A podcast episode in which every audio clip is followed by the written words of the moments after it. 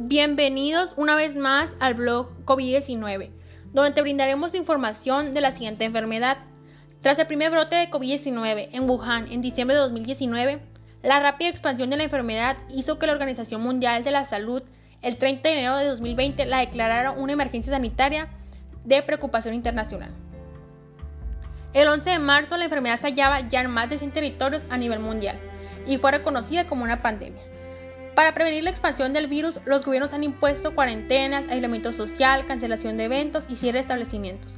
Los síntomas más comunes que genera esta enfermedad son fiebre, tos seca, fatiga, pérdida de olfato.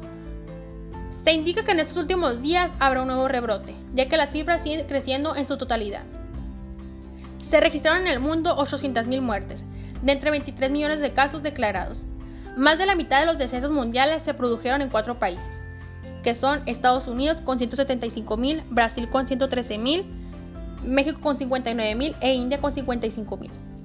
Por esta razón te invitamos a que te continúes cuidando, tomando las siguientes medidas de seguridad, que son lavarse frecuentemente las manos con agua y jabón, mantener al menos un metro de distancia de, otras personas, evitar tocarse los ojos, la nariz y la boca.